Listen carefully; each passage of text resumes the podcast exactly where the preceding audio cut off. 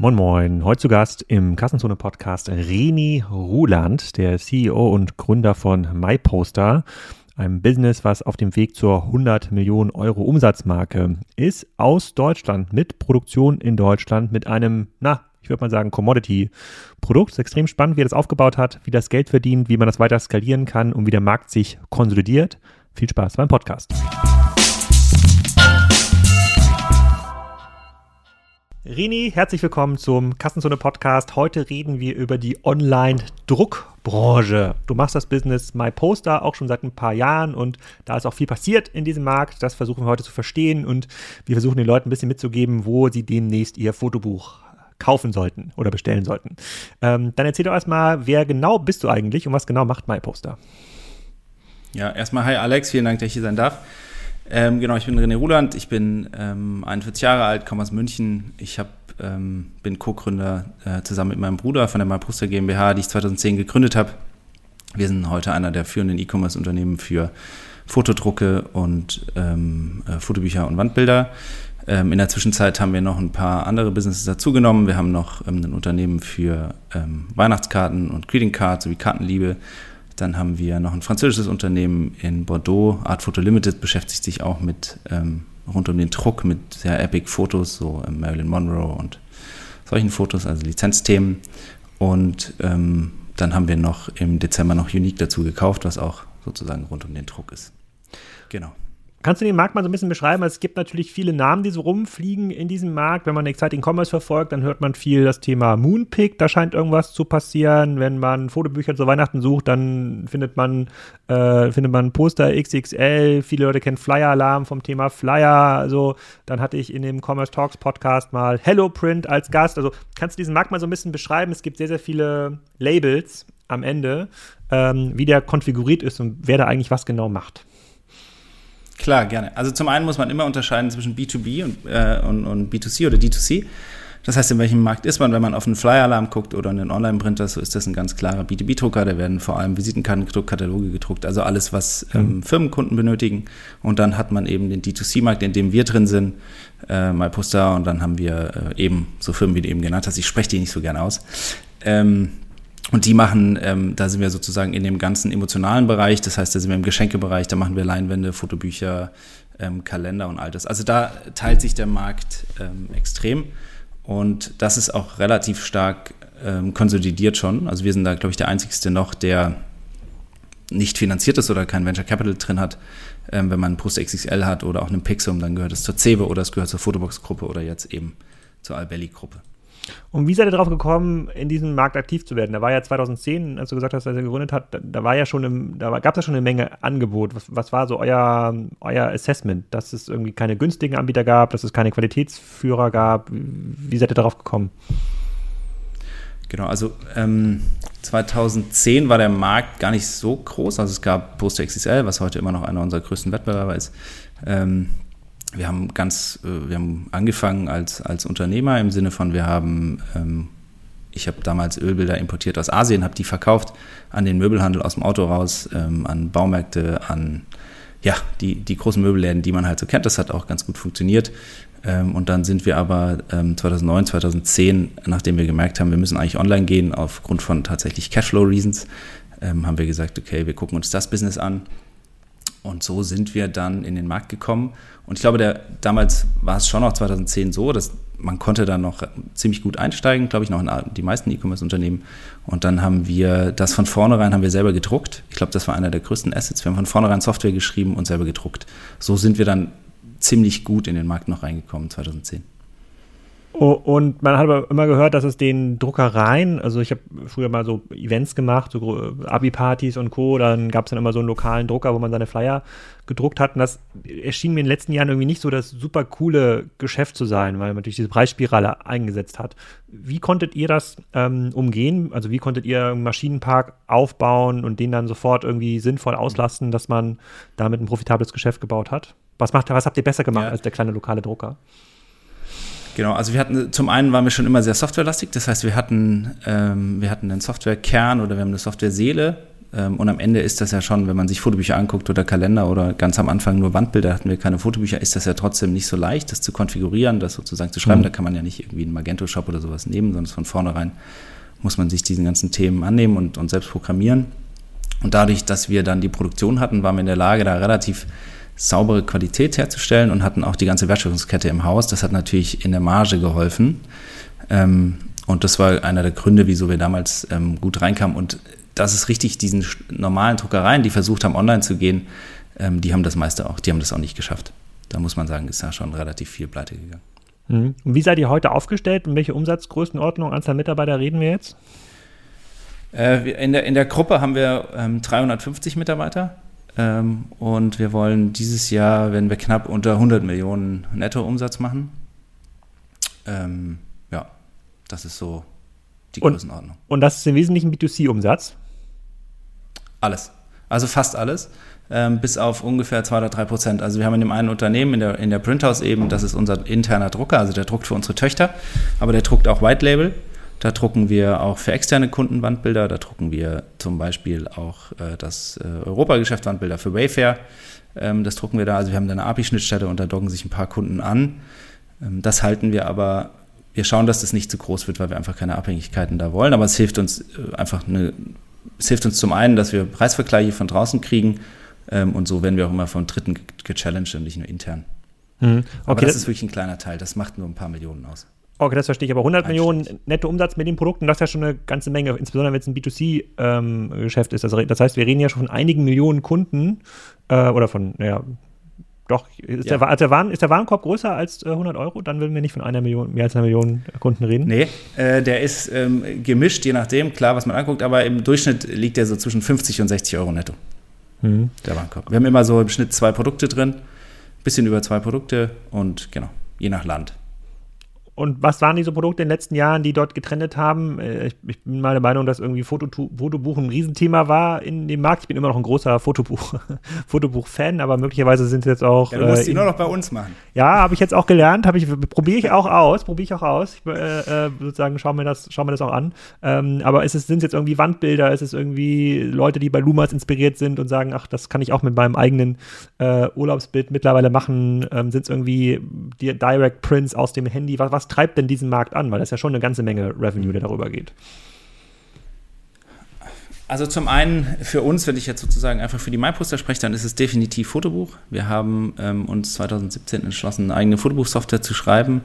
Das machen nicht mehr so viele Leute oder sind wir, glaube ich, mit die einzigsten. Der Rest benutzt sozusagen natürlich Cebe oder es gibt noch äh, eben IP Labs, was viel benutzt wird. Und dadurch haben wir für uns Fotobuch getrieben. Und wenn man sich den Markt anschaut, haben wir nur in Deutschland ungefähr einen Markt von 9 Millionen äh, Fotobüchern vom Absatzmarkt äh, in DE. Von daher kann man sich ungefähr das Marktvolumen herstellen. Und dann hat man natürlich, ähm, sind wir sehr saisonal getrieben, haben wir Kalender, was natürlich ein wahnsinniges Weihnachtsgeschäft ist. Dann hat man äh, Weihnachtskarten, was auch nochmal den ganzen ähm, Weihnachtsumsatz treibt. Und unterjährig ist es tatsächlich so, also Wandbilder ist ein, ist ein sehr großer Teil, da sehr hochwertige Wandbilder, ähm, also von Leinwand bis Acrylglas, wir haben da relativ viele oder fast alle Herstellungsmethoden, kann man bei uns auswählen. Und das ist so unterjährig schon, äh, schon ein Treiber, der das weiterhin treibt, weil natürlich auch die ganzen Handys die Auflösung besser geworden ist. Das heißt, man kann dieses Panorama auch gut ausdrucken und es sieht dann tatsächlich auch noch nach was aus. Und das produziert ihr aber alles vor Ort bei euch. Also ihr habt quasi Anlagen, ob das jetzt irgendwie auf Alu, Debond, äh, unter Acrylglas, 2 mm, 4 mm bis hin ja. zum Fotobuch, habt ihr quasi irgendwelche Hallen, wo diese Geräte alle stehen? Ja, genau. Wir haben zwei Produktionsstandorte, einen in Dachau, ähm, also hier in der Nähe von München wo wir einen haben und einen in äh, Bitterfeld-Wolfen, also bei Talheim hinten. Ähm, und da produzieren wir alles selber. Das ist relativ viel von der Größe her. Die Fläche kann ich dir nicht genau sagen, aber ich glaube, in Dachau sind es so 8.000, 9.000 Quadratmeter und in Bitterfeld sind es auch nochmal 4.000 bis 6.000 Quadratmeter an Fläche. Und genau, da muss, wir, wir kaufen reines Rohmaterial ein und dann gehen die Produkte raus. Wir haben im Durchschnitt, äh, sollen die Produkte nur, sagen wir mal, eins bis vier Tage im Schnitt in den Produktionen sein. Das heißt, wir müssen auch die relativ schnell rauskriegen, weil wir natürlich sonst die, die Ware nicht rauskriegen. Wir haben, ist natürlich schon ordentlich Ware, die da raus muss. Okay, wenn das die B2C-Kunden sind, die ihr anspricht, wo bekommt ihr die her? Ähm, sind das alles Leute, die diese Produkte online ähm, suchen? Ich gehe davon aus, dass die meisten, die so ein Produkt als B2C-Kunde machen wollen, nicht mehr irgendwie zu einer lokalen Druckerei fahren. Gibt es vielleicht auch noch, aber der größte Teil wird Online-Nachfrage mittlerweile sein, oder? Ja, und da haben wir, glaube ich, ähm, da haben wir den klassischen Marketing-Mix. Also da haben wir äh, klar alles, was sozusagen Google SEA ist, haben wir aber auch SEO und dann machen wir auch viel ähm, Social, sei es jetzt Influencer-Marketing ähm, oder auch Display oder Facebook. Aber da haben wir einen, einen wirklich klassischen Marketing-Mix und natürlich viel ähm, CRM, wobei wir da noch nicht so gut sind. Da könnten wir noch besser sein. Aber wenn ich mir so vorstelle, wenn jetzt jemand sich mal zwei, drei Fotobücher in den Warenkorb legt, hm. 60, 70 Euro zu Weihnachten, das, das verschenkt, ähm, bei einem Markt, der doch relativ umkämpft ist, gibt ja schon einige, die beim Thema Fotobuch, ich kann ja gleich mal suchen, hm. wie viele Leute da irgendwie bieten, kriegt man da den Erstkauf schon profitabel abgebildet? Ja, Okay, das ja, geht. Man kriegt den Erstkauf profitabel abgebildet. Es kommt, ne, ist am Ende immer ein Conversion Rate Thema, äh, äh, wie du weißt. Hm. Das war auch einer der Gründe, wieso wir damals Software selber geschrieben haben, weil wir mit der alten Software, die wir hatten, nicht zufrieden waren. Äh, da hatten wir eine relativ schlechte Conversion Rate und ähm, wir haben jetzt eine hervorragende Conversion Rate auf Fotobuch, äh, sowohl mobil als auch Desktop und dann kriegst du den profitabel ja, auf Erstkauf. Aber Musst suchen sich. Also es aber, ist schon ein Markt, wo du sagen würdest. Aber nutzen die Leute erst die Software? Sind das nicht, würden die Leute nicht erst den Preis vergleichen? Also bei euch und bei zwei, drei anderen Anbietern schauen, was kostet irgendwie so ein DIN A4 Fotobuch, 50 Seiten und fangen dann an zu bauen, wo es am günstigsten ist. Fangen die Leute wirklich an in der Software und äh, sagen dann vielleicht, wenn es irgendwo schlecht ist, brechen dann ab nach irgendwie 20 Bildern und suchen sich einen neuen Anbieter. Ist das die Customer Journey? Also sie brechen auf jeden Fall ab, wenn es schlecht ist, ganz klar. Ich meine, wir haben das Thema natürlich mit den ganzen Fotos hochladen. Wenn du jetzt ein Standardfotobuch hast, hast du ungefähr, sagen wir mal, 150 bis 300 ähm, Bilder drin oder Fotos. Die musst du erstmal alle in deinem Browser hochkriegen. Wenn sozusagen das nicht anständig funktioniert, bist du da relativ schnell wieder weg. Logischerweise, das dauert ja auch eine Weile. Ähm, aber klar, logisch ist ein Preisvergleich, aber jetzt muss man dazu sagen, dass auch im Thema Fotobuch wir unter uns fast alle die ähnliche Preise haben. Ich sag mal, das weicht dann vielleicht um ein paar Euro ab, ähm, ist dann aber vielleicht auch ein bisschen intransparent mit den Seitenzahlen oder so. Das heißt, der Kunde guckt erstmal, okay, wie, glaube ich, wie hochwertig ist es? Und wir sind sehr vorlagengetrieben. Das heißt, wir haben ähm, äh, unsere Software basiert auch darauf, dass man die, ähm, dass man Vorlagen schreiben, dass man sich eine Vorlage auswählt, dann nur noch die Bilder rein reinmacht und dann hat man ein wunderbares Fotobuch und kann es direkt durchbestellen. Aber wenn der Kunde einmal sich mit dem Fotobuch beschäftigt hat, die Bilder da sind und das Ding ist im Warenkorb, dann ist die Wahrscheinlichkeit, dass er konvertiert, natürlich sehr hoch. Weil, wie du weißt, brauchst du ja eine gewisse Zeit, bis das Ding konvertiert, äh, bis das Ding äh, hergestellt ist oder ja. ja, außer man ist ein erfahrener Fotobuchkünstler, wie ich das äh, bin. Welche Rolle spielen dann Gutscheinkanäle für euch? Weil was ja, ich auch immer, immer noch zehn Minuten ja, bestimmt was ich immer noch, das stimmt, mehr als zehn Minuten auch, aber ich, ich muss ja. überlegen, es sind auch äh, mehr als 300 Bilder, glaube ich, im Schnitt, die ich da verwende. Ähm, die, ähm, die, ähm, was ich aber immer sehe in dieser Customer Journey, und da gucke ich als Privatkunde drauf, beim Thema Fotobuch, ist, dass sehr viel mit Gutscheinen hantiert wird. Generell in diesem Printbereich wird irgendwie sehr viel mit ähm, mhm. äh, Gutscheinen hantiert und dann ist es oft auch im Checkout so, hey, hast du hier noch mal den MyPoster-Gutschein und dann fängt man irgendwie an, bei Gutscheinportalen ähm, äh, zu suchen. Ist ja auch ein eventgetriebenes Geschäft, ne? Ostern, Weihnachten, Valentinstag, mhm. ist wahrscheinlich auch bei euch eine Peak-Zeit. Ähm, ist das ja. ein Kanal, der für euch funktioniert? Was ist eure Erfahrung mit, mit dem Gutscheinkanal als Neukundenakquise-Kanal? Nee, eigentlich weniger. Also wir sind normalerweise auch nicht präsent auf den Gutscheinportalen. Das versuchen wir zu vermeiden. Ähm, vielleicht mal hier oder da, aber sonst äh, haben wir das schon immer vermieden. Ähm, aber natürlich ist es, wenn man ähm, sich unser CMN anschaut oder Newsletter anschaut, dann ist es schon so, dass wir hier und da äh, mit Sicherheit mit Rabatten spielen. Ja. Mhm. Okay, die Kunden können profitabel akquiriert werden für eure ähm, Kernprodukte. Stellt sich dann die zweite Frage, du hast schon gesagt, dass euer CM noch ausbaufähig ist. Wie loyal sind sie denn? Kommen ja. sie zu euch zurück für das nächste Fotobuch, für das nächste Wandposter? Wie viele mhm. Produkte kauft denn so ein typischer Kunde in fünf Jahren äh, überhaupt? Ich sag mal so, ähm, ja, er kommt zurück und das kommt ein bisschen auf das Produkt natürlich drauf an. Ne? Reden wir von Fotoabzügen, reden wir von Fotobuch. Ich sag, ähm, so genaue Zahlen äh, geben wir. Also ich sag mal zwischen 15 und 40 Prozent der Kunden kommen im ersten Jahr wieder oder im zweiten Jahr wieder. Und ihr seid also so ein Fotobuchkäufer, der kommt auf jeden Fall zu 40 Prozent wieder in den ersten 24 Monaten. Mhm. Okay, der ist schon recht loyal. Aber wie hoch ist denn die Wahrscheinlichkeit, dass ein Fotobuchkäufer auch noch so ein klassisches Wandbild ähm, druckt? Beziehungsweise ist das überhaupt, ist das ein typisches Produkt oder kann man, kann man sagen, eigentlich ist 80 Prozent des kompletten Fotodruckmarkts eigentlich Fotobuch und dann die Leute, die sich noch das Urlaubspanorama hinter Acrylglas machen lassen, das ist eine, eine, eine, eine Minderheit. Nee, nee, gar nicht. Also bei uns, äh, ähm, bei uns nicht. Also bei uns ist schon so, dass Wandbild weiterhin einen relativ hohen äh, Share hat vom, vom Auftragseingang oder vom Umsatz. Ähm, aber genau, so ist die Journey. Also der Kunde kauft ein Fotobuch und dann kauft er danach ähm, zu Weihnachten vielleicht ein Wandbild oder einen Kalender oder er macht sich noch ein paar Fotoabzüge dazu. Mhm. Deswegen, wir haben schon mehr als ein Produkt im Warenkorb im Durchschnitt. Okay, und, und das ist sozusagen dann auch ein getrenntes, also nicht das gleiche Produkt. Und das, was wir heute auf der MyPoster-Webseite ähm, sehen, also wenn ich heute mal auf die Seite gehe, dann sehe ich Wandbilder, mhm. Fotobuch, Bilderrahmen, Fotokalender, Karten, ähm, Fotokollage. Das bildet aber schon 95 Prozent des Marktes ab. Oder gibt es noch irgendwelche Nischendrucksachen, wo er sagt, das lohnt sich noch nicht mehr für euch, das in diese Halle zu bauen? Irgendwelche, äh, keine Ahnung, wahrscheinlich im B2B-Bereich gibt es wahrscheinlich viele Sachen, die ihr gar nicht abbilden könntet. Im B2B gibt es viele Sachen und ähm, es gibt diesen ganzen Bereich, den wir nicht machen, sind Tassen, Kissen, Teddybären, weiß ich nicht, was, was unsere Konkurrenz da alles bedruckt. Das ist für uns, wo wir gesagt haben, das passt auch einfach nicht zur MyPoster, das passt nicht zur Hochwertigkeit. Und das ist, wenn man sich die Umsätze anschaut, dann auch, haben wir gesagt, das lassen wir, das nehmen wir nicht mit. Hm. Der, ähm, äh, der Name MyPoster impliziert ja grundsätzlich Poster. Ähm, ich hatte damit mit Arndt von Wedemeyer bei Notebooks Billiger schon mal drüber gesprochen und der meinte, ja, Notebooks mhm. Billiger war schon eine coole Brand am Anfang, aber hat ihn natürlich beschränkt so im Wachstum in andere Kategorien hinein. Also niemand mhm. traut Notebooksbilliger.de zu, eine gute Waschmaschine zu verkaufen. Was aber grundsätzlich ja. als ist auch ein Consumer Electronic äh, äh Pro Produkt. Äh, hat, ist euch der Name schon mal auf die Füße gefallen oder war das von Anfang an so geplant? dass man auch mehr als nur Poster druckt. Der fährt uns definitiv auf die Füße. Wir haben das auch schon äh, vor ein, zwei Jahren mal überlegt, ob wir da irgendwie an den Namen rangehen, weil genau wie du sagst, äh, Poster impliziert erstmal nicht, dass wir ähm, hervorragende Fotobücher herstellen oder geile Software schreiben für Fotobücher oder Foto Fotokalender. Wir haben uns aber dann dazu entschlossen, äh, mit der Marke weiterzumachen, ähm, die Marke zu pushen. Funktioniert natürlich sehr gut auch im europäischen Ausland, muss man auch sagen. Äh, MyPoster funktioniert überall. Und daher haben wir das so gemacht. Aber ja, es ist natürlich nicht der ideale Name für, für eine Weihnachtskarte zu verkaufen. Mhm. Oder ein Fotobuch. Okay. Und du hast gerade gesagt. Ähm, Aber es geht. Aber du, hast grad, du hast gerade gesagt, dass auch sozusagen in der Mobile Experience, wenn man da ein Fotobuch macht, dass das gut funktioniert. Ist das, ähm, baut ihr quasi Apps, die, äh, wenn jetzt jemand ein gutes Smartphone hat, das erkennt ja quasi so eine App auch, ob es jetzt ein neues iPhone ist oder so ein Top-Huawei-Gerät ähm, mit einer guten Fotokamera, wo man vorschlagen kann, hier dieses Foto, das könnte quasi hier dein Fotobuch sein, so wie Google, Google Fotos ja auch mal vorschlägt, so Collagen von selber baut. Ist das eine, ähm, und, und den, den, Leuten quasi dann so Impulskäufe ähm, ja, an, an, andient, würde ich mal sagen. Kann man das machen? Funktioniert sowas in eurem Bereich? Ja, also wir gehen tatsächlich damit live. Ich glaube, am Montag in einer Woche habe ich gehört, äh, kommt eine neue Version.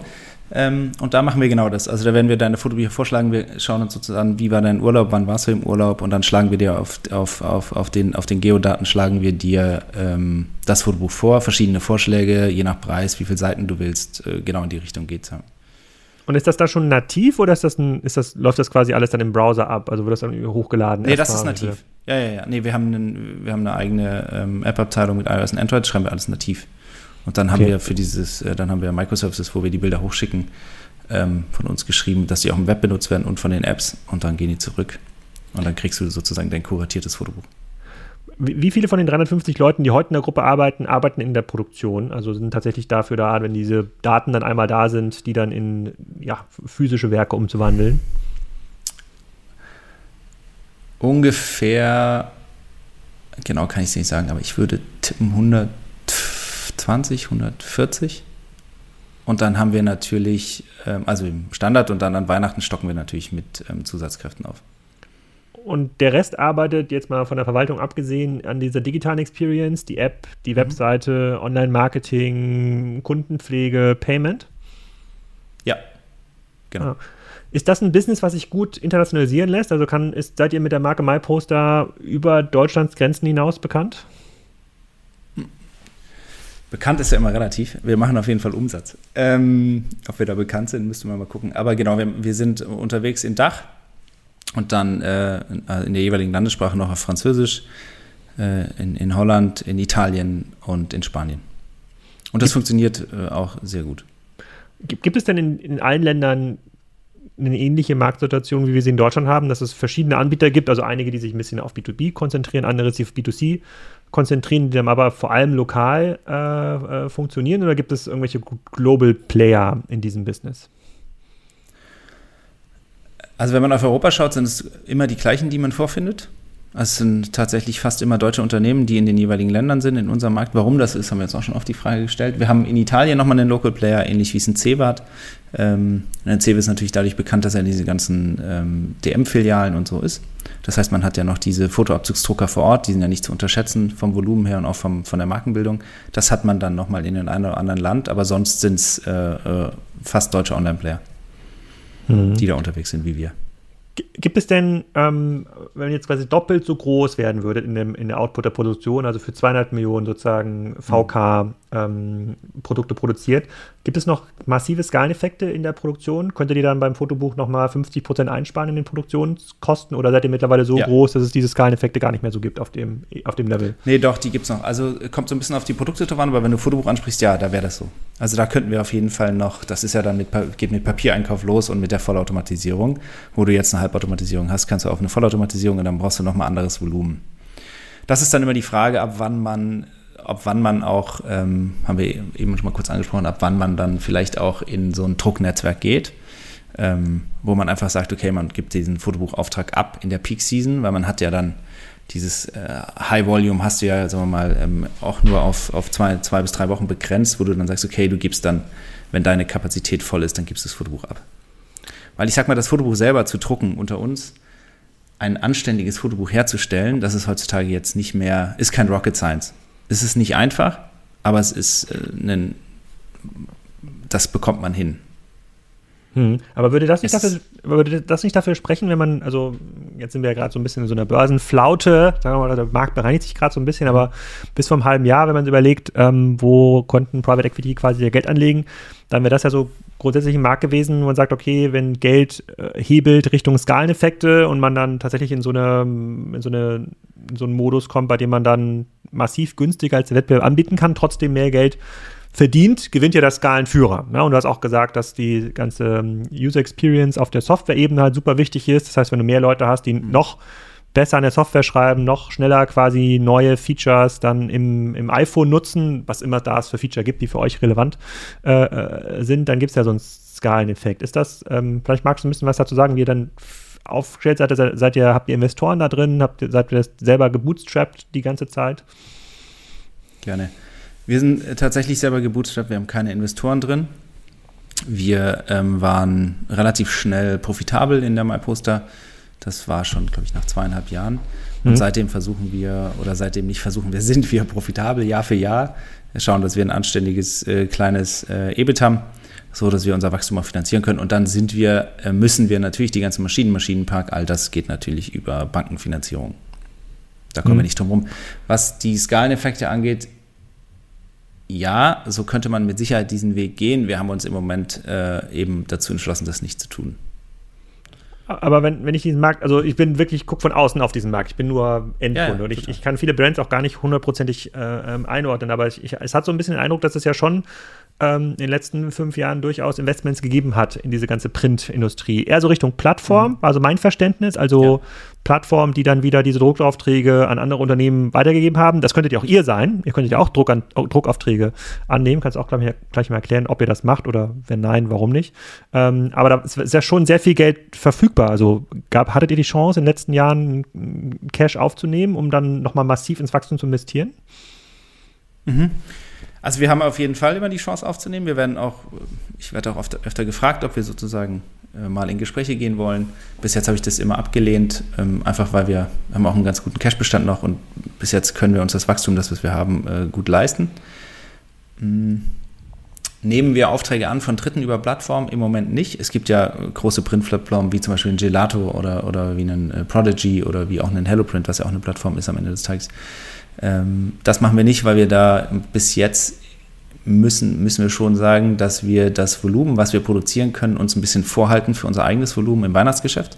Und wenn du natürlich über eine Plattform gehst, dann musst du denen an Weihnachten auch eine gewisse Kapazität zusagen. Und an der verdienst du, wenn du dich selber auslasten kannst, natürlich erstmal weniger, ähm, als wenn du aus, für deine eigenen Unternehmen druckst. Jetzt könnte man sagen, investiere in, in Maschinen. Da muss man aber dazu sagen, dass die dann im Sommer wenn die stehen, sind die halt teuer. Ah, mein Verständnis bei den Plattformen war immer, dass die nur freie Kapazitäten vermitteln. Also dass man quasi sich mal eine Plattform anmelden kann und sagt, ich habe jetzt hier fünf große Wandbildkalender oder Wandbilddrucker habe ich jetzt frei, liebes HelloBrand zum Beispiel. Jetzt äh, und für folgenden Preis kann ich folgendes anbieten und dann makeln die das. So ist es aber nicht. Na, das kommt auf das Produkt drauf an. Wenn man jetzt Produkte hat, die sehr einfach, also die komplementär sind, die einfach herzustellen sind, dann ist es genau so. Wir mhm. werden aber natürlich dadurch, dass wir ein sehr spezi wir sind ja sehr, spezi wir sind sehr spezialisiert. Jetzt haben wir total viele Produkte, aber am Ende sind wir natürlich spezialisiert auf Losgröße 1 für eine ähm, extrem hohe Qualität. Also wir sind ja schon, würde ich jetzt mal sagen, definitiv Qualitätsleader in dem Markt, Qualitätsführer. Das heißt, wir werden angefragt für eine Produktgruppe, die sie dann auch von uns die Zusage wollen, dass wir sie im Weihnachtsgeschäft auch produzieren, weil sie eigentlich keinen anderen Produzenten haben. Das heißt, da wird auch nicht mehr gemarket, da müssten wir Produktionszusagen machen, die wir so im Moment erstmal nicht machen wollen, weil wir selber uns eigentlich normalerweise extrem gut füllen. Hm. Das im Weihnachtsgeschäft so kurz vor, kurz vor äh, Black Friday geht's los und dann kriegen wir uns, kriegen wir die Produktion gefüllt. Hm.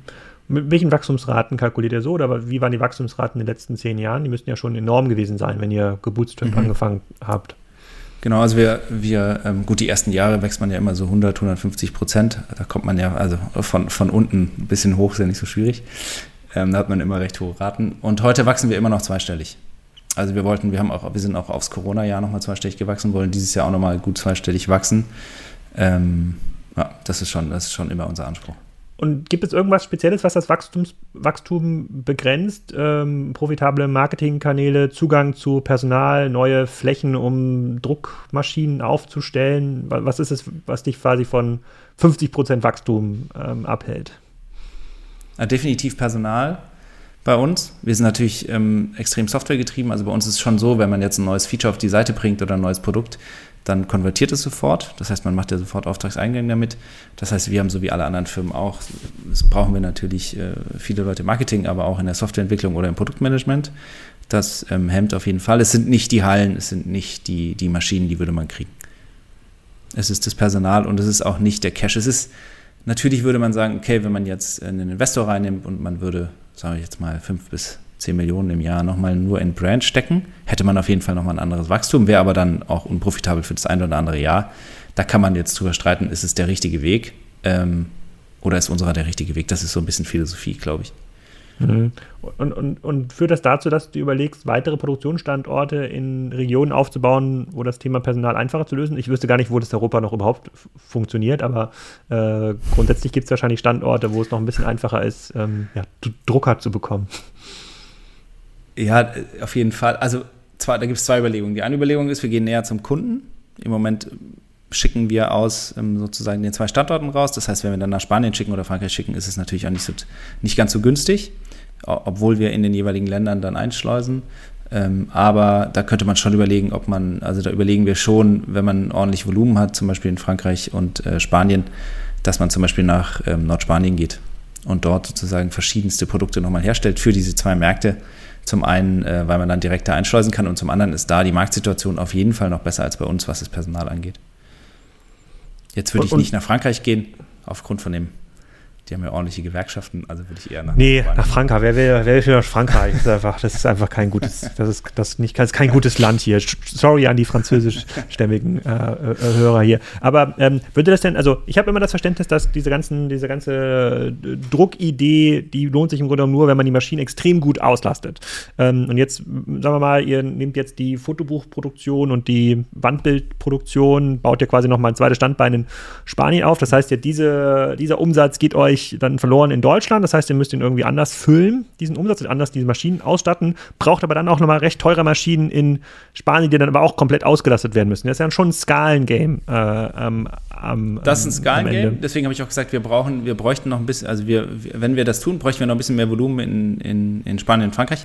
Und die Maschinen laufen ja jetzt auch mehr als eine Schicht. Also wir schauen natürlich schon, dass wir ein bis anderthalb Schicht, zwei Schicht laufen. Im Sommer natürlich nicht und dann im, an Weihnachten läuft man ja drei Schicht. Das heißt, wenn man jetzt eine Zweischicht hat, könnte man schon überlegen, weil mit einer Schicht ist man, eine Schicht ist nicht ideal, aber mit einer Schicht kann man das Produkt schon profitabel produzieren. Mhm.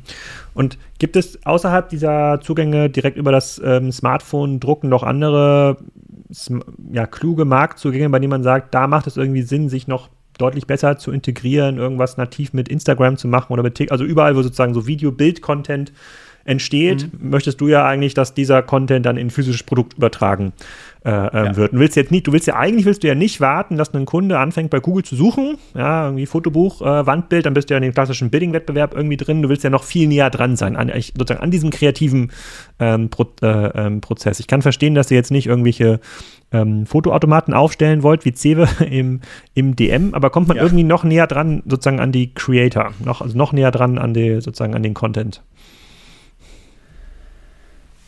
wir versuchen da nah dran zu kommen. Wir sind ja, ähm, es gibt ja, wie du eben gesagt hast, diese ganzen Foto-Apps, IAM oder, oder Instagram mhm. ähm, und da sozusagen eine Kooperation hinzukriegen, da eine Anbindung zu machen. Das haben wir hier und da mal versucht oder auch mit, ähm, gibt ja auch große Foto-Communities. Komischerweise war da der Kunde noch nicht bereit, das Produkt zu drucken. Hat uns auch gewundert ähm, gefühlt ist es für ihn nochmal ein anderer Prozess, bis er weiß, welches Foto er tatsächlich drucken will. Aber natürlich wollen wir nicht, dass er bei Google eintritt, äh, eingibt, äh, Leinwand drucken. Das nicht, aber wir haben bis jetzt noch, also noch nicht so richtig die Stelle gefunden, wo wir eingreifen müssen, um, um ihn sozusagen in der Sekunde zu kriegen, wo er es, wo er es drucken will. Und für die Leute, die ihre Bilder in der Google Cloud speichern, ist da nicht Google ein natürlicher Partner, die dann ja online bei sich sagen könnten, wenn man irgendwie Google Fotos oder Fotos.google oder sowas ist das, glaube ich, was man dann mhm. äh, als Bildersammlungsobjekt hat, wo man sagen kann, jetzt hier die Top-Bilder in ein Fotobuch umwandeln? Ja, die haben das ja. Glaub, ist das so? Seit zwei Jahren. Ja, ich glaube, seit zwei oder drei Jahren. Ich glaube, sie haben es auch wieder eingestellt. Sie hatten es, dann haben sie es wieder eingestellt, weil es nicht funktioniert hat. Das ist am Ende ähm, dadurch, dass die nicht Spezialistin in diesem Fotobuchbereich bist du da als Kunde ähm, nicht so wirklich glücklich und dann gehst du doch eher zu einem Spezialisten, ähnlich wie du es auch, weiß ich nicht, zum Thomann gehst, um dir ein Mikrofon zu kaufen. Hm, okay, verstehe ich. Also da kommt man nicht näher ran. Foto-Communities, stimmt, das gab es auch mal. Fl Flickr oder sowas. Gibt es noch, glaube ich. Die gibt's Flickr gibt es noch? Okay, das wäre ja auch. Ich glaube, Flickr ja, gibt es noch. Ah, okay, das heißt, es ist also quasi etwas, was nicht so stark an diesen Communities gebunden ist, sondern schon ein sehr, sehr persönliches Interesse, dann ein Wandbild äh, zu machen. Du musst quasi an den Kunden direkt, äh, direkt dran. Äh, heißt also, das Investment ins CM-System wird nach vorne raus noch wichtiger für, äh, für Definitiv euch. wichtiger. Ja. ja. Okay, spielt da, da müssen wir auch noch ordentlich ran. Spielt da Amazon eine Rolle in dem Markt? Die, ähm, ich glaube, bei Amazon kann man auch Bilder, das hatten die auch mal irgendwann angefangen mit diesem Prime-Programm, dass man irgendwie so Bilder und Videos dann in diese Amazon Cloud ähm, hochlädt und die sind ja immer sehr, sehr umtriebig, was solche neuen Konzepte ähm, angeht. Haben die damit auch schon mal umgespielt? Mhm. Amazon hat auch angefangen mit Fotobüchern und Fotos, aber schon länger, auch glaube ich 2018, 2019. Und das ist auch so ein bisschen ähm, im Sand verlaufen, das haben wir so direkt eigentlich gar nicht gespürt. Ich, sind, soweit ich weiß, also ich merke da auch nichts mehr am Marketingdruck oder so. Also das ist auch, haben die auch ein bisschen zurückgefahren. Das ist jetzt nicht so unser. Und auf den Marktplätzen selber sind wir nicht unterwegs, weil wir ein äh, individualisiertes Produkt haben. Ne? Der Kunde bringt ja seinen Content selber mit. Das heißt, da sind wir, ähm, wir, wir verkaufen jetzt kein Produkt selber auf Amazon. Mhm. Aber könnte man nicht ein Rohfotobuch bei Amazon verkaufen für äh, 30 Euro? Und dann bekommt man irgendwie die E-Mail-Adresse von Amazon und dann können die Leute anfangen auszufüllen? Das ist eine ziemlich gute Idee, Alex. Das äh, weiß ich nicht. Das müsste ich mal ausprobieren. Ich suche mal, ich, ich gehe mal direkt hier auf Amazon und suche, ich suche mal nach Fotobuch. Was passiert denn dann, wenn man nach Fotobuch? Ja, mal. Ich mach das ja, weil Leute suchen das, nutzen das ja als Suchma suchen das ja als Suchmaschine immer. Fotobuch. Ja. Und dann kriegen die ja nach irgendwie. Da kommen so Fotoalben, Fotoalben, genau, wo man dann so Fotos ja. einklebt. Wer macht denn sowas noch? Aber es gibt wahrscheinlich immer noch Leute. Fotobuch ja, zum Selbstgestalten. Also, wenn man sich anguckt, wie viele Fotoabzüge man verkauft, muss es noch Leute geben, die das machen. Ja, okay. Aber es gibt nur so altbackene Fotoalben, die so aussehen wie das, was man von der Oma irgendwie auch ähm, bekommt. Nee, könnte man aber, ich, ich, es muss ja, also, Amazon hat relativ stark investiert in diesen Make-to-Order-Prozess, ne? dass man danach irgendwas so konfiguriert und sonstige, äh, ja. äh, da kann man ja irgendwie, keine Ahnung, Gardinenstoffe ja dann ähm, sich schneiden lassen oder schon vorkonfigurieren lassen zum Beispiel. Das wäre ja was, wo man dann sagen kann, okay, jetzt lad mal hier deine 20 Fotos hoch äh, und dann kriegen die einen Link vielleicht zu dem, sozusagen zu der MyPoster-App oder zu der MyPoster-Anwendung und also ich, ich überlege nur sozusagen, wo ist der Kunde und fängt an, sich solche Sachen auszusuchen. Wo kommt man raus aus der Facebook und Amazon? Äh, also in diesem Fall ist man dann bei Amazon, aber wo kommt man raus aus der Facebook und Google äh, Werb Werbefalle? Wenn ihr nachdenkt, darüber ja. zu skalieren und Absolut. überlegt, wo kommen die nächsten 10, 20, 30 Prozent äh, pro Jahr ähm, her? Was ist denn neben diesem Aufbau von Produktionsinfrastrukturen an den Ländern, was, was sind da noch über Überlegungen? Sind das dann zum Beispiel neue Domain, also myfotobuch.de zum Beispiel oder myWandbild äh, war ja wahrscheinlich ein naheliegende, naheliegendes Thema, was bei euch schon diskutiert worden ist. Oder sind es neue äh, Länder, wo man dann in, reingehen kann? Also zum einen sind es neue Länder. Wir haben natürlich ähm, sind wir in Europa in den südlichen Ländern überhaupt nicht stark. Also in Spanien oder Italien spielen wir sozusagen fast keine Rolle. Ne? Wenn man sich anguckt, ähm, wie das Volumen da ist und wir gucken uns unsere Umsätze an, dann haben wir da enormes Wachstumspotenzial. Das heißt, nur in den Ländern in Europa haben wir enormes Wachstumspotenzial. Dann könnte man sich definitiv überlegen, natürlich auch in die USA zu gehen. Ähm, auch da, wenn man unseren Markt anguckt, ist der nochmal wesentlich größer, ähm, auch wenn man es runterrechnet auf die Personenanzahl, als der europäische Markt. Das heißt, die sind auch nochmal ähm, ist auch nochmal fett. Auf der anderen Seite muss man natürlich das Produkt drüber kriegen. Das ist nicht so einfach. Produziert mal drüben, hat man die Marge nicht. Also da gibt es so ein paar Eintrittshürden, die man, die man sich ähm, angucken muss. Und naja, wir haben ja sozusagen auch mit dem, wenn man die Gruppe guckt, mit dem Zukauf äh, von Unique im Dezember, da haben wir uns ähm, schon überlegt, ob man da nicht äh, oder strategisch nicht nur überlegt, sondern uns angeguckt, dass wir da auch zum Beispiel in ein Marktplatzmodell gehen, wo wir sagen, okay, äh, wie können wir nochmal skalieren und wie kriegen wir ähm, ja, wie kriegen wir nochmal eine, eine andere Skalierung rein? Jetzt nicht unter MyPoster, aber in dem Fall dann zum Beispiel unter Unique. Ja. Mhm. Und ähm, ja, verstehe ich. Okay, USA ist noch ein relativ weiter Schritt. Ähm, wie ja. groß ist denn der Markt in Summe? Also Europa oder Dach? Wahrscheinlich sind die Zahlen gar nicht so einfach zu erheben, weil es so ein B2C, nee, B2B-Mix ist. ist. Aber jetzt, jetzt, jetzt habt ihr 100 Millionen von einem Markt, der im Dachumfeld wie groß ist? Eine Milliarde? Zwei Milliarden? Fünf Milliarden? Ja, also allein der Foto, also ist tatsächlich von den Zahlen her ziemlich schwer herauszufinden. Ähm, wir machen da immer so Hochrechnungen, gucken uns sozusagen ähm, Geschäftsberichte von anderen an, was die so reinschreiben und von unseren, also der Fotobuchmarkt in Westeuropa in West, Eastern Europe und äh, USA ist ungefähr nur der Fotobuchmarkt, ist ungefähr bei 1,3, 1,4 Milliarden. Das ist aber nur Fotobuch. Das heißt, wenn man dann noch sagt, man guckt sich Wandbilder, Fotoabzüge, Kalender, Karten an, dann sind das mit Sicherheit nochmal das Dreifache. Also wir reden auf jeden Fall von einem Markt, der ungefähr 3 Milliarden hat. Würden wir, das ist das, was wir tippen. Wenn wir Eastern USA Europe, Western Europe und USA? Ja. Aber in diesem Markt hättet ihr ja schon dann äh, äh, mehrere Prozentpunkte Marktanteil. Das ist schon relevant. Von, nee, von, wir, von, haben ja nur, wir haben ja nur knapp 100. Ja, aber von, was hast du gerade gesagt, der Markt ist irgendwie 3 Milliarden. 3 Milliarden. Ja, aber das ist doch dann der schon. Markt ist äh, genau, aber dann sind ja 300 Millionen, wären ja dann äh, 10 Prozent, dann sind ja 100 Millionen schon 3 Prozent. Vom ja, Gesamtmarkt. Aber das ist ja, das finde ich schon ganz, das finde ich schon ganz äh, beachtlich. Viele junge Unternehmer kommen mit diesem Business Case äh, sozusagen zu Investoren und sagen, wenn wir nur ein Prozent von diesem Milliardenmarkt bekommen, dann sind wir schon ein riesiges Unternehmen. Und ihr habt jetzt schon drei Prozent von diesem äh, Milliardenmarkt. Nur im Vergleich, ich weiß nicht, ob dich die Hörer noch daran erinnern, ähm, ich habe das auch mit Sven Schöderberg von Thomann damals besprochen. Ähm, die haben sozusagen eine Milliarde Umsatz in, äh, in Europa gemacht in einem Markt für Audio, ähm, B2B-Equipment, der ungefähr 4 Milliarden groß ist. Also sie haben so 25 Prozent äh, Marktan Marktanteil. Ähm, aber auch da ist es total schwierig zu ermitteln, sozusagen, wo ist die Grenze zwischen dem professionellen Podcaster-Mikrofon, was man bei Thomann kauft, um irgendwie den 30 Euro Wegwerf äh, Yeti, was man bei was man bei Amazon kauft. Yeti ist jetzt kein Wegwerfmikrofon, das ist mir nur jetzt, äh, eingefallen, als eine klassische Marke, die Leute bei Amazon kaufen, in dem Glauben, dass es ein gutes Mikro ist. Ähm, und ähm, äh, okay, verstehe ich. Also der Markt ist noch sehr groß, er lässt noch Wachstumspotenzial ähm, und ihr selber habt das Ziel, dass ihr mit, mit dem Wachstum eigentlich jedes Jahr auch eine Profitabilität erwirtschaftet, sozusagen für euch oder fürs, mhm. ähm, ähm, fürs Unternehmen. Das heißt, ihr könnt jetzt nicht so super risikobehaftete Schritte, äh, ähm, Schritte gehen. Gibt es irgendwelche ähm, Wellenbewegungen in dem Markt, wo, wo man sagt, es gibt so auch mal ein richtig schlechtes Jahr, wo Leute keine, wo das Wetter auf der ganzen Welt schlecht war, keine guten Fotos sind entstanden? Oder ist das ein Markt, der eigentlich schon immer wächst oder auch zunehmend wächst? Also wenn wir uns rückwirkend angucken, wir sind ja jetzt auch erst zehn Jahre alt, dann ist er bis jetzt immer, immer gewachsen. Also ich glaube, Wandbilder ist nicht mehr so stark gewachsen wie Fotobuch. Fotobuch wächst weiterhin. Das heißt, Leute gehen weiterhin weg vom Kle Einkleben in, in, in Fotoalben, was immer noch sehr populär ist, hin zu ähm, digitalen Fotobüchern. Das heißt, das wächst. Aber da, ähm, bis jetzt haben wir da nicht gesehen, dass irgendwie was wegbricht. Auch während Corona war es im Gegenteil, Corona hat uns in der Sekunde schon extrem nochmal einen Wachstumspush gegeben, weil die Leute zu Hause waren, haben sich neu ausgestattet, haben Bilder ausgedruckt. Und dann muss man sagen, sind wir ja schon das, äh, meistens das emotionalste Weihnachtsgeschenk, das unterm Baum liegt. Wenn du jetzt an deine, jeder mal an seine, seine Eltern oder Oma oder wen auch immer denkt, dann hm. ich, ich, ich, ich gehe gerade die Weihnachtsgeschenke durch. Wollen, alles, was die ja. wollen, ist irgendwie diese Enkel auf Foto oder als Kalender oder als Fotobuch und dann sind die glücklich. Ja? Ähm, mhm. Von daher kommt Weihnachten ja auch jedes Jahr.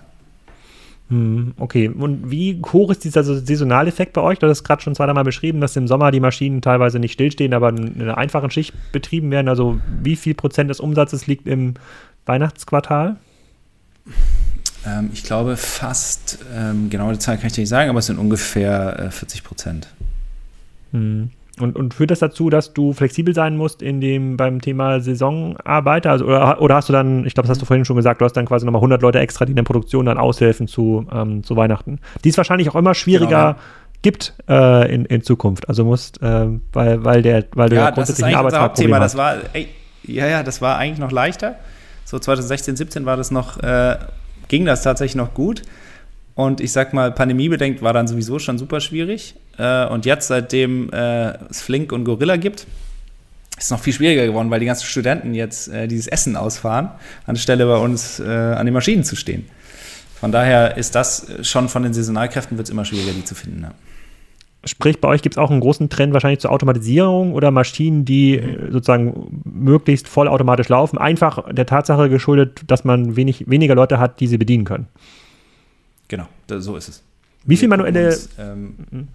Wie, ja. wie viel manuelle Handgriffe gibt es denn bei so einem Fotobuch? Also du bekommst jetzt von mir meine 300 Bilder hochgeladen, was passiert denn dann bei euch? Mhm.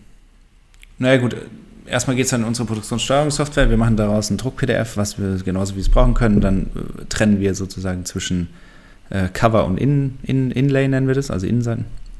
Und dann gehen die Innenseiten gehen eigentlich direkt an den Drucker und die gehen dann automatisch auch in einen Klebebinder, der dann sozusagen den Innenteil verklebt und ähm, die Außenseiten, also Cover und Rückseite, äh, werden getrennt gedruckt und der Rücken, die gehen dann in eine äh, Maschine, die dann sozusagen die, ähm, die Pappe vorne, also die Pappe dran macht, so wenn du jetzt ein Hardcover-Fotobuch hast, mhm. hast du ja vorne so ein bisschen Pappe und dann gibt es noch eine Maschine, die macht die Hochzeit. Die verklebt Innenseiten und ähm, Cover und dann muss es trocknen und dann ist fertig. Also dann fasst du das an, wenn es gut läuft, wir fassen das noch öfter an als die ganz großen, aber dann ungefähr dreimal.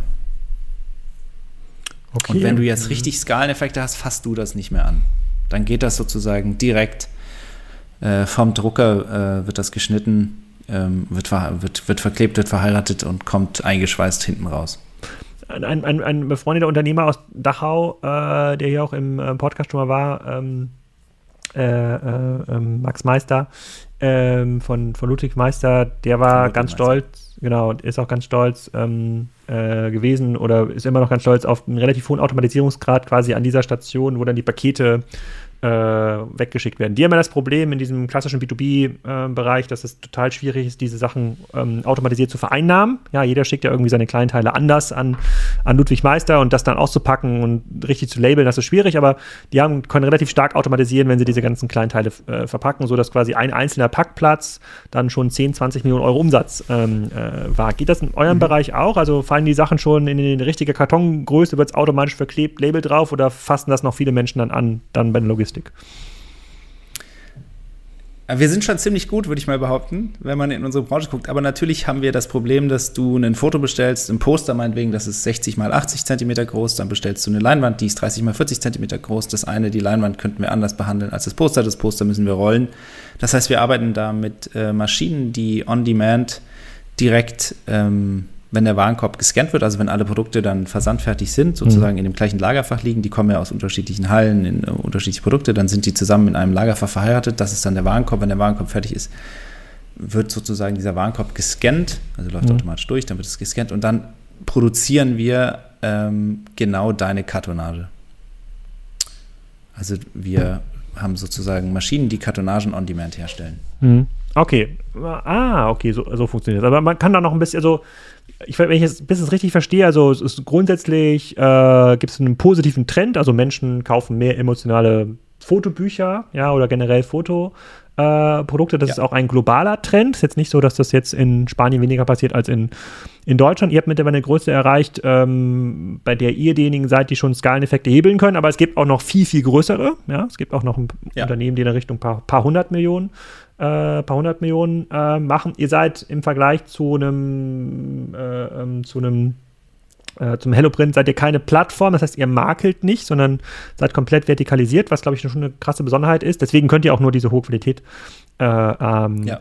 Ähm, anbieten. Und äh, wenn ihr noch stärker automatisieren könnt, läuft es eigentlich. Da müsst ihr euch doch äh, sozusagen, habt ihr nicht mehr dieses krasse Personal-Thema. Äh, ähm, wenn ihr aber weiterhin nochmal 50 Prozent wachsen solltet in den nächsten Jahren, dann kommt man um sozusagen neue Recruitment-Strategien wahrscheinlich auch bei euch nicht nicht drumherum, was wahrscheinlich zu neuen Standorten äh, führt, weil irgendwann ist der Markt in Dachau oder in irgendwo in Sachsen-Anhalt seid ihr, ne? Äh, äh hast ja. du gesagt, ähm, ist ja wahrscheinlich in dem alten Soda Valley, ja. Ja, aber sehr, sehr, sehr cool. Und dann hast du auch noch die strategische Option, auch einen Teil deines Unternehmens zu verkaufen in dem Rahmen von einem Private Equity, ähm, die, wenn man das irgendwann mal, äh, wenn man es irgendwann mal möchte, und was anderes machen möchte als Fotobücher äh, drucken. Hast du bisher aber abgelehnt. Kann aber noch passieren, wenn ich es richtig rausgehört habe. Haben wir bisher abgelehnt. Und äh, äh da, das ist auch meine Haltung im Moment, dass wir das ablehnen. Ja, sehr cool. Sehr, sehr spannender Markt. Jetzt wissen hoffentlich alle Hörer, wo sie das nächste Fotobuch drucken müssen. Wir wissen es auf jeden Fall, verdienst du damit Geld, äh, ähm, solange man jetzt nicht irgendwie einen 50, äh, 50 Gutschein irgendwo aus dem Internet sich ähm, äh, sicher gaunert und bessere Qualität beim Thema Fotobuch äh, gibt es dann nicht. Vielen Dank, René. Vielen Dank, Alex. Das war's schon. Nächste Woche geht's weiter mit dem Gründer von Guntlights. Danach kommen die CEOs von Baby One und dann habe ich noch einen Spezialpodcast mit der Böttcher AG aufgenommen. Sehr, sehr spannendes Business aus Jena. Bis dann.